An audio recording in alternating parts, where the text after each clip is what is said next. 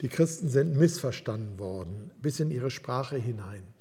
Ähm, die Tatsache, dass sie die Gottesdienste äh, ja auch in Privathäusern feierten, dass sie auch dann später die Katechumänen quasi raussandten beim Abendmahl, dass sie davon redeten, dass sie Fleisch und Blut Christi essen, dass sie davon sprachen, dass alle Schwestern und Brüder sind, dass sie einander mit dem sogenannten heiligen Kuss begrüßten, hatte zur Folge, dass äh, manche sagten, ja, die äh, bringen Kinder um, das ist kannibalistisch, äh, die trinken das Blut von Kindern. Also es gab so eine ganze Reihe äh, bösartigen Verleumdungen.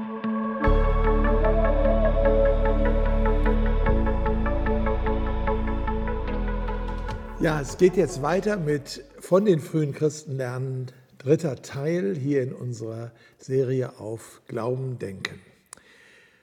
Ich möchte mich jetzt beschäftigen mit den Lebensäußerungen der frühen Christen und dann auch mit den Herausforderungen, äh, denen sie gegenüberstanden, mit denen sie konfrontiert waren. Was waren die Kernpunkte und was waren ihre Lebensäußerungen? In der Apostelgeschichte 2, Vers 42 gibt es so eine Zusammenfassung, da heißt es, sie, die frühen Christen, die erste Gemeinde, die Urgemeinde in Jerusalem, sie blieben beständig in der Apostellehre, also der Unterweisung durch die Apostel, in der Gemeinschaft, im Brotbrechen und im Gebet. Und das ist so eine der möglichen Unterteilungen dessen, was christliche gemeinschaftliche Existenz ausmacht. Also in der Apostellehre zu bleiben, in der Gemeinschaft miteinander zu bleiben, miteinander das Mysterium äh, Christi zu feiern in der Eucharistie im Brotbrechen und miteinander zu beten, also das ganze Leben auszurichten auf Gott.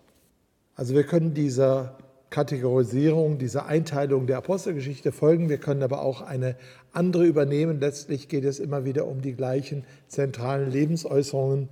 Ich nenne jetzt einmal vier, das sind Koinonia, Martyria, Liturgia und Diakonia. Und das sind ganz spezifische Dinge, die die christliche Gemeinschaft, die Jesusbewegung in den ersten Jahrhunderten geprägt haben. Koinonia, eine Gemeinschaft, ganz wörtlich das Miteinander, das Teilen am Tisch. Ganz unterschiedliche Menschen kommen zusammen und bilden eine neue äh, Familie, ein Tertium gens, ein, ein drittes Geschlecht, äh, soziale, religiöse, kulturelle, politische, sprachliche Grenzen äh, werden unwesentlich, sie werden nicht aufgehoben, aber sie werden unwesentlich anhand dieser Realität, dass man gemeinsam zu Christus gehört und durch Jesus Christus auch zueinander gehört, wie Glieder an einem Leib. Koinonia. Martyria, das Zeugnis. Martys, das ist das Wort für Zeuge, Martyreo, Zeugnis ablegen, also für etwas einstehen, die Wahrheit von etwas bezeugen. Äh, dazu kommt dann auch das Wort Märtyrer als Blutzeuge. Äh, das Zeugnis der ersten Christen war ein Zeugnis nicht über sich selbst, sondern über Jesus Christus. Es gründete in der Offenbarung Gottes, es gründete im Leiden und Sterben und vor allen Dingen in der Auferstehung Jesu Christi. Ähm, ganz wichtig für die frühen Christen waren diese Auferstehungszeugen. Wir sehen das auch an vielen Stellen im Neuen Testament. Lukas 1, die, äh, da sagt Lukas, dass er die Augenzeugen der Auferstehung Jesu Christi befragt hat. Äh, diese Augenzeugenschaft ist ein großes Thema. Aber das bezog sich da nicht nur auf diese ersten Zeugen, die Jesus als Auferstanden gesehen haben, sondern das ganze christliche Leben war ein Zeugnis davon, dass Gott hier gehandelt hat in Jesus Christus und dass das eingebettet war in die äh, Geschichte Gottes mit seinem Volk Israel. Also die christliche Geschichte war auch nicht sozusagen vom Himmel gefallen als etwas ganz Neues, sondern war äh, die natürliche Weiterführung der Messias-Hoffnung und der Gottesgeschichte Israels der äh, Offenbarung Gottes, die er seinem Volk gegeben hat. Deswegen hat man auch das Neue Testament, das neue Zeugnis mit dem Alten Testament, mit dem alten Zeugnis. Testimonium ist ja Zeugnis, also da klingt das auch mit, den neuen Bund, den alten Bund äh, zusammen gesehen. Und alle Versuche damals, die es schon gab, nämlich das Alte Testament abzustoßen und zu sagen, das brauchen wir nicht, äh, wurden abgewehrt von Christen, weil sie sagten, unsere Martyria, unser Zeugnis, das äh, wurzelt in der Historie, es wurzelt in der Historie Jesu Christi, in der Historie seines Kommens, seiner, seines Lebens, seiner Kreuzigung, seiner Auferstehung, aber auch in der Historie Gottes mit der ganzen Welt und in besonderer Weise mit dem Volk Israel und der Messias-Hoffnung und den Verheißungen, die sich erfüllt und erfüllt haben in Jesus Christus. Koinonia Martyria, das dritte, die Liturgia, die, der, der Lobpreis, die Anbetung, die, der, der Gottesdienst. Ähm, und diese Liturgia, dieser Gottesdienst hatte ein Zentrum, nämlich diesen äh, Christus, das, das Christus-Lob. Äh, ähm, Plinius der Jüngere schreibt in seinem Brief an Kaiser Trajan im Jahr 112, als es darum ging, er wollte wissen, muss er die Christen deshalb schon verfolgen, nur weil sie Christen sind oder auch dann, erst dann, wenn sie wirklich was Böses getan haben. Da beschreibt er die Christen als solche, die sich an einem Sonntag, an einem bestimmten Tag, er meint wohl den Sonntagmorgen, äh, vor Sonnenaufgang treffen, um Christus als ihrem Herrn Lob zu singen, also die Liturgia dazu bringen. Warum vor Sonnenaufgang? Wahrscheinlich einmal, weil man mit dem Sonnenaufgang auch die Auferstehung sozusagen loben wollte, aber wahrscheinlich, weil die meisten auch Sklaven waren und den Tag über arbeiten mussten und dann sowohl erst am Morgen sich treffen konnten und abends, heißt es dann auch bei Plinius, haben sie sich zu einer Art gemeinschaftlichem Mahl getroffen. Also diese Anbetung als das Zentrum der christlichen Existenz, die dann aber auch im Alltag äh, Auswirkungen hat. Der Gottesdienst, das sei euer vernünftiger Gottesdienst, sagt Paulus in Römer 12 und das ist dann ganz praktisch teilen, weinen mit den Weinenden, äh, äh, sich freuen mit denen, die sich freuen, einander beistehen, einander dienen mit der Gabe, die man empfangen hat. All das ist ein Ausdruck der Liturgia. Äh, und damit sind wir schon bei dem vierten Punkt, nämlich der Diakonia, der praktischen Hilfestellung, die weit über die Grenzen der Gemeinden hinaus reichte. Das habe ich auch schon angedeutet in einem früheren Beitrag, dass die frühen, frühen Christen dafür bekannt waren, dass sie nicht nur für ihre engsten Angehörigen sorgten oder für ihresgleichen, sondern dass sie weit über die Grenzen der Gemeinde hinaus äh, helfend, diakonisch, dienend tätig waren in der Versorgung von Witwen, in der Speisung von Armen. Es wird gesagt im dritten Jahrhundert, dass die äh, römische Gemeinde äh, mehrere tausend Arme regelmäßig versorgte mit Essen, äh, dass sie die ausgesetzten Kinder aufnahmen, also die Kinder, die eine Abtreibung überlebt hatten oder die einfach, weil nachdem sie geboren waren, äh, nicht akzeptiert wurden, entweder weil es Mädchen waren oder weil es eine Behinderung gab oder wenn man sagte, wir haben schon so viele Kinder. Kinder wurden ja ausgesetzt, die wurden dann oft auch eingesammelt und in Prostitutionshäusern sozusagen aufgezogen, damit sie dann hinter als Prostituierte arbeiten. Da ist die christliche Gemeinde dazwischen gekommen, hat Kinder aufgenommen, die ausgesetzt waren, hat Waisen aufgenommen Sie hat eine starke Krankenpflege, auch das habe ich schon erwähnt, dass in den Pestepidemien des zweiten und dritten Jahrhunderts äh, sie hier herausstachen als solche, die äh, anderen äh, dienten, dass sie Asyl gewährten, auch den Sklaven, dass sie Sklavenfreikauf vorantrieben. Sie haben nicht alle Sklaven befreit, aber sie haben doch auch immer wieder ähm, äh, Sklaven freigekauft. Ähm, haben da gesammelt in der Gemeinde für. Ansätze dafür finden wir auch schon zum Beispiel im Philemon-Brief, wo Paulus den Onesimus bittet, auf eine sehr vornehme Weise doch bitte den, seinen Sklaven, den Onesimus, der inzwischen Christ geworden ist, freizulassen.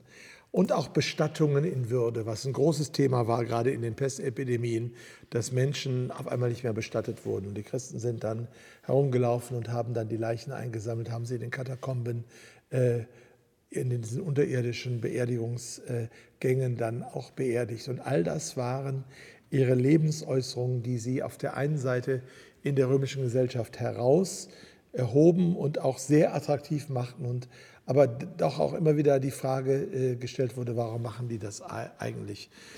Also hierzu gibt es auch interessante Untersuchungen von einem amerikanischen Professor, Kyle Harper, der selbst nicht unbedingt sich als Christ bezeichnen würde, aber er ist Professor äh, für das späte Römische Reich.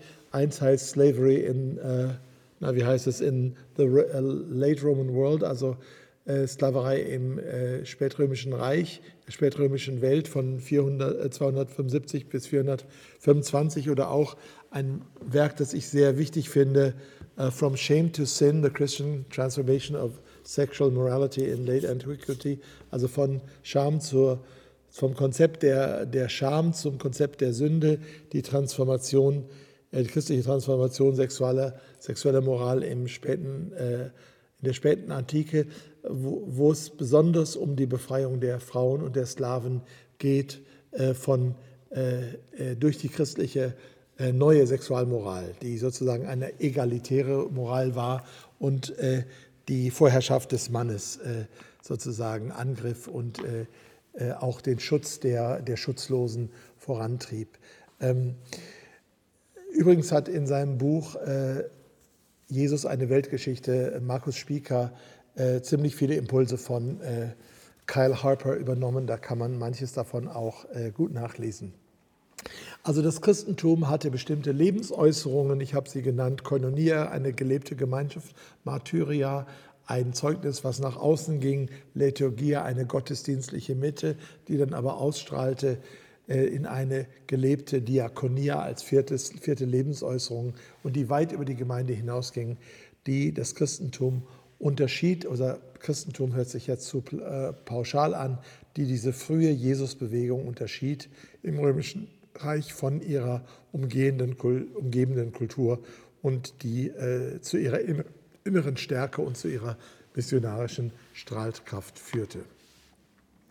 Diese Lebensäußerungen sind aber natürlich nicht unangefochten geblieben und so gibt es, und das macht jetzt den zweiten und etwas kürzeren Teil von diesem dritten Vortrag hier äh, in der Reihe von den frühen Christen lernen aus, es gab eine Reihe von Herausforderungen der frühen Christen. Äh, und zwar diese Herausforderungen kamen auf der einen Seite von außen und auf der anderen Seite kamen sie von innen. Von außen äh, Missverständnis und Verfolgung, auch das ist schon genannt und ist auch sehr bekannt. Die Christen sind missverstanden worden, bis in ihre Sprache hinein. Ähm, die Tatsache, dass sie die Gottesdienste äh, ja auch in Privathäusern feierten, dass sie auch dann später die Katechumänen quasi raussandten beim Abendmahl, dass sie davon redeten, dass sie Fleisch und Blut Christi essen, dass sie davon sprachen, dass alle Schwestern und Brüder sind, dass sie einander mit dem sogenannten heiligen Kuss begrüßten, hatte zur Folge, dass äh, manche sagten, ja, die äh, bringen Kinder um, das ist kannibalistisch, äh, die trinken das Blut von Kindern. Also es gab so eine ganze Reihe äh, bösartigen Verleumdungen. Und es ist sehr interessant, dass wenn man die frühen Apologeten liest, das ist sozusagen eine weitere Gruppe von ähm, frühchristlichen Schriftstellern nach den apostolischen Vätern, nämlich die Apologeten wie Tertullian, äh, Cyprian, Irenäus von Lyon und andere, dass man dann merkt, sie haben als Teil ihrer Verteidigung, ihrer Apologie des Christentums immer erstmal so eine Art äh, Aufklärungsbereich, äh, Abwehr der Missverständnisse und der Verleumdungen, bevor sie dann äh, zum Wesentlichen kommen. Also sie müssen immer, immer sagen, ja, ihr sagt zwar, es werden uns von bösen Menschen unterstellt, wir würden Kinder essen, es ist aber gar nicht so, wenn wir vom Leib und Blut Christi äh, Jesu äh, Essen reden und Trinken reden, dann meinen wir Brot und Wein und das ist etwas Symbolisches, das ist etwas Geistliches. Aber dennoch natürlich, wo jemand ähm, eine Minderheit ausgrenzen will, das kennen wir zu allen Zeiten, das kennen wir auch zur heutigen Zeit, da sind Argumente oft nicht sehr äh, durchschlagend. Also wenn mal eine Gruppe stigmatisiert ist, dann braucht es nur wenig, um sozusagen den Volkszorn oder die öffentliche Meinung gegen diese Leute äh, aufzuhetzen. Und so ist es den frühen Christen auch immer wieder passiert, dass sie äh, nicht nur diesen Missverständnissen, sondern äh, handfester Verfolgung ausgesetzt waren. Und äh, jetzt ist die Frage, wie war Ihre Antwort darauf? Ihre Antwort war das Zeugnis von Christus. Ihre Antwort war die von mir schon genannte Apologie, also das Zeugnis, das haben die einfachen Leute gesagt, die Christen, die haben einfach in ihrem Umfeld von Jesus Christus geredet, von ihrem Glauben geredet. Äh, die Apologie, das war dann oft auch richtige Schriften, die dann dem Kaiser gewidmet äh, waren. Zum Beispiel der Brief des Diognet den ich schon erwähnt hatte, letztlich nichts anderes als eine Apologie. Auch Augustinus, der Gottesstaat, ist letztlich eine Apologie gegen den Vorwurf der spätrömischen heidnischen Gesellschaft, dass der Untergang des christlichen Reiches dadurch zustande kommt, dass die, das Christentum sich jetzt durchgesetzt hätte. Also Apologien ist ein großes Thema, aber die letzte Antwort war das Martyrium und sozusagen für den Glauben einzustehen.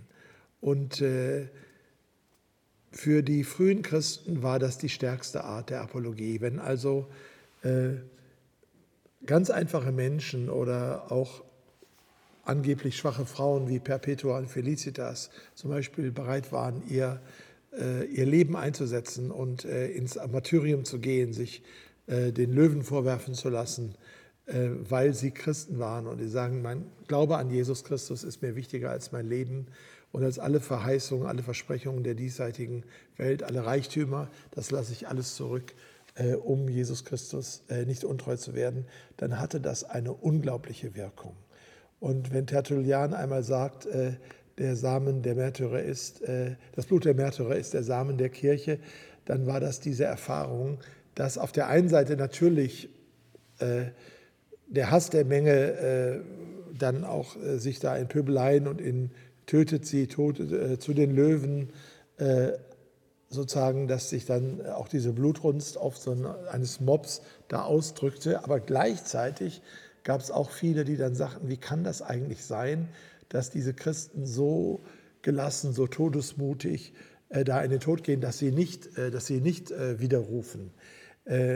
Und deswegen sind auch diese Märtyrerakten, zum Beispiel von Polycarp von Smyrna, aber auch von äh, den Märtyrern von Lyon äh, im zweiten Jahrhundert so wichtig gewesen, weil man anhand dieser Menschen äh, auf einmal merkte, hier ist eine Kraft, die über äh, das menschlich Erklärbare hinausgeht. Polycarp von Smyrna ist ja einer der großen äh, Leiter der östlichen Christenheit gewesen. Er ist auch äh, einmal äh, nach Rom gereist, um mit seinem Kollegen dort zu sprechen. Es gab damals und dann gibt es auch heute noch einen Unterschied zwischen dem Osten und dem Westen in der, im Osterdatum. Äh, das wissen wir heute noch, das orthodoxe Osterdatum ist anders als das westliche und das hatte damals schon, war das schon so.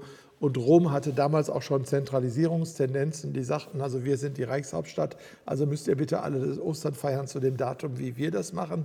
Und Polycarp von Smyrna ist als ein sehr geachteter Bischof äh, Kleinasiens nach Rom gereist, noch im hohen Alter mit um die 80 Jahre. Und er hat dann äh, da mit seinem äh, römischen äh, Gegenüber äh, ausgetauscht und sie haben dann schließlich sich äh, geeinigt, dass jeder das nach seiner Überzeugung machen soll.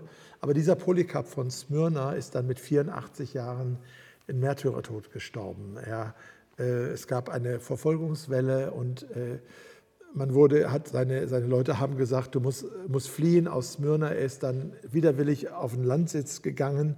Ähm, und äh, dann haben aber die Soldaten ihn da auch gefunden und äh, waren dann sehr erstaunt, als sie dann ankamen, dass äh, da so ein alter Mann ihnen entgegenkam mit 84 Jahren.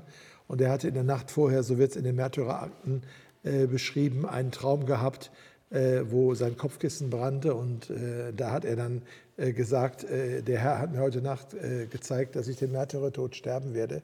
Und wie er dann sich sozusagen freiwillig dann zurückführen lässt, wie er nicht nochmal eine Chance ergreift, sich zu verstecken, sondern wie er dann dort auch vor dem Prokonsul das Zeugnis für Jesus ablegt und sagt, ich habe ihm 84 Jahre gedient, wie soll ich Christus jetzt verleugnen? Solche Sachen haben natürlich unglaublich Eindruck gemacht, weil das war so äh, gegen äh, den Impuls äh, einer, einer äh, Gesellschaft, die nicht wusste, wie, wie ist das, was passiert eigentlich nach dem Tod. Und die Christen sagten, nach dem Tod kriegen wir den Siegeskranz. Und die haben dann ja sozusagen Siegeskränze auf die Gräber gelegt, was ja etwa dem entsprechen würde, als ob wir heute Medaillen auf Gräber legen würden. Ne? Also der hat, der hat den Kampf gekämpft, der hat den Lauf ge, gewonnen. Und das hat die römische Gesellschaft äh, sehr, sehr stark beeindruckt.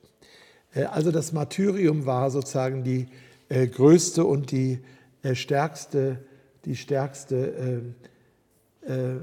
Zeugnisablegung, die, die man machen konnte. Die, diese Herausforderungen von außen waren das eine, die anderen waren, das andere waren die Herausforderungen von innen.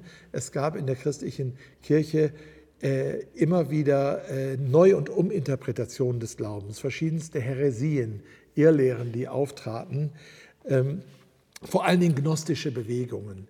Und die Gnosis äh, hat ja diesen Ansatz, dass es sozusagen zwei Arten von Christen gab, die einfachen Glaubenden, die vielleicht auch ein bisschen geistig beschränkt sind, und dann die etwas Wissenderen, die auch wissen sozusagen, ja, es kommt nicht ganz so auf die Geschichte an und Christus ist eigentlich gar nicht wirklich gestorben, sondern das ist eher ein geistiges Geschehen und die historische äh, Dimension der Auferstehung ist gar nicht so wichtig wie das, was geistlich in der Seele passiert. Und wenn man diese verschiedenartigsten gnostischen Bewegungen studiert, dann merkt man, dass bis auf den heutigen Tag das, was da sozusagen sehr stark das Christentum von innen her in der Frage stellte, dass das nie ganz ausgestorben ist, sondern dass es immer solche, wieder solche Tendenzen gibt, äh, das Christentum zu entgeschichtlichen und auf eine rein geistig-philosophische, erkenntnismäßige Ebene zu schieben. Ähm, und dagegen haben die frühen Christen sehr stark die Historizität äh, betont und sie haben auch äh, die Ethik betont. Weil in der Gnosis war es dann so, ja, letztlich ist es ja egal, Hauptsache du musst erkennen, dass du von, äh, aus göttlichem Ursprung bist und du hast sozusagen diese, äh, diese göttliche Seele in, diesen, in dir, diesen göttlichen Funken. Äh, und äh, dann kommt es auch gar nicht darauf an, was du mit dem Körper machst. Entweder ganz asketisch, der Körper wird kaputt gemacht durch absolutes Fasten und so, oder der Körper kann machen, was er will. Du machst als freien Sex so viel du willst. Äh, aber es ist uninteressant, weil es eigentlich ist ja diese innere Erkenntnis, dass du ein, ein Erlöster bist oder ein Kind Gottes bist. Gegen diese und die anderen Heresien, die man jetzt auch nochmal wahrscheinlich in einer ganz eigenen Serie äh, darstellen könnte und müsste, äh, hat die frühe Christenheit sich bezogen auf die Bibel, auf die, auf die Apostel und auf das, was überall in der Kirche gilt. Also man hat äh, gesagt, nein, gegen alle Gnosis, alle Neuoffenbarungen, die Heilige Schrift, das Alte Testament, die Evangelien, die Schriften der Apostel, das ist unsere Basis. Das, was die frühen apostolischen Väter gesagt haben, das ist unsere Basis. Äh, und das, was überall die Christen glauben, äh, das ist, äh, ist unsere Basis. Hier vielleicht ein Text, der aus einer bisschen späteren Zeit kommt, aber sehr interessant ist. Das ist von Vincent von Lerins, etwa 300, äh, 430 äh, nach Christus gestorben. Er, das reicht dann schon in die Zeit nach Konstantin, aber was er schreibt, war ja vorher auch schon Konsens. Er sagt, in der allumfassenden lateinisch-katholiker Kirche ist mit größter Sorgfalt dafür zu sorgen, dass wir das halten, was überall, was immer und was von allen geglaubt wurde. Was überall, was immer und was von allen geglaubt wurde. Denn das ist wirklich und wahrhaftig christlich-katholisch umfassend, was, wie der Name und Grund der Sache erklärt, alle insgesamt umfasst. Ja, also katholisch, hier nicht gemeint römisch-katholisch, sondern alles umfassend. Also es ist darauf zu achten, dass wir das halten, was immer und von allen geglaubt wurde. Das ist die Abwehr der gnostischen Neuerungen. Denn das ist wirklich und wahrhaftig allgemein christlich, was, wie der Name und Grund der Sache erklären, alle insgesamt äh, umfasst. Also wir sehen hier, dass äh, die inneren an Herausforderungen, die Heresien, die Uminterpretationen des Glaubens, die Neuinterpretationen des Glaubens, die oft sehr, sehr ähm, unschuldig daherkamen, weil sie sozusagen die althergebrachten Worte benutzten, aber sie mit einem neuen Inhalt belegten, dass die bekämpft wurden und abgelehnt wurden in einem langen, mühsamen Prozess, der aber dadurch äh, äh, Kraft gewann, dass man sich äh, auf die Heilige Schrift wieder äh, bezog, dass man sich auf das Zeugnis der Apostel und der nachapostolischen Zeit bezog und dass man danach fragte, was universal in der christlichen Kirche galt. Äh, die sogenannten gnostischen Evangelien, mal eben als eine kleine Nebenbemerkung, sind ja fast alle in Ägypten entstanden. Dort sind sie auch gefunden worden. Also wir haben ja die äh, vier kanonischen Evangelien, Matthäus, Markus, Lukas, Johannes, aber so ab der Mitte des äh, zweiten und vor allen Dingen im dritten Jahrhundert äh, entstehen ja alle möglichen neuen Evangelien. Äh, Evangelium des Petrus, Evangelium der zwölf Apostel, Evangelium des, der Maria Magdalena und, und, und, und, und, die alle beanspruchen, ursprünglicher zu sein. Aber natürlich wusste die Christenheit damals, das ist nicht so, sondern das ist irgendjemand in Ägypten, hat jetzt das mal geschrieben. Das war unbekannt im Westen und im Osten. Und deswegen haben sie das als Neuerung abgelehnt. Und das ist dieses Prinzip von Vincent von Lerain, etwas, was von allen zu allen Zeiten und überall geglaubt worden ist. Und da sind diese gnostischen Evangelien und so weiter, sind da alle natürlich äh, äh, abgelehnt worden. Was ist die Antwort der Christen anhand angesichts dieser verschiedenen Herausforderungen? Sie haben ihre Identität als neues Gottesvolk immer mehr gestärkt, ein neues Volk aus Juden und Heiden, Sie haben in Kontinuität mit Israel und in Diskontinuität äh, ihre neue Identität gefunden. Also sie haben auf der einen Seite gesagt, wir als Jesus-Nachfolger, wir gehören ganz dazu. Das Alte Testament, das Erste Testament, das ist unsere Schrift. Und sie haben gleichzeitig gesagt, durch Jesus ist etwas Neues gekommen. Äh, Markion und andere wollten, dass die Christen sich vom Alten Testament trennen. Diesen Weg ist die frühe Kirche nicht mitgegangen, sondern sie haben daran festgehalten.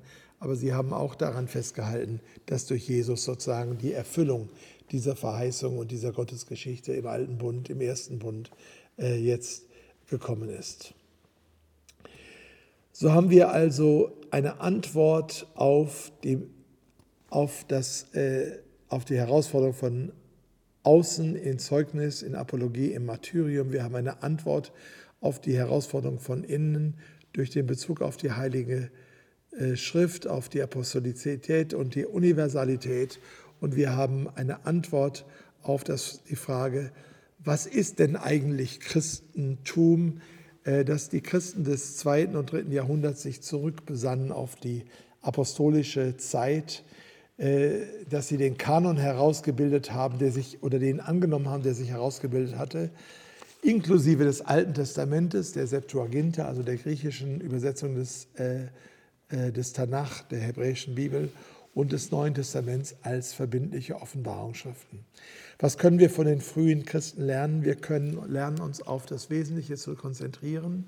Äh, ganz unterschiedliche Ausformungen des Glaubens, sprachlich, kulturell in verschiedenen äh, Ländern und Kulturen sind möglich, solange wir das Zentrum behalten, solange wir als Gemeinschaft äh, in Anbetung, im Martyrium, im, im, im Zeugnis, in der Diakonie, im Bekenntnis zu Jesus beieinander bleiben, äh, unser Zeugnis ablegen und festhalten an dem Glauben, der all, einmal und zu allen Zeiten den Heiligen überliefert wurde und so die eine heilige katholische und apostolische Kirche miteinander äh, bilden und das Leben und das Feiern äh, zur Ehre Gottes und zum Heil und Wohl der Menschen.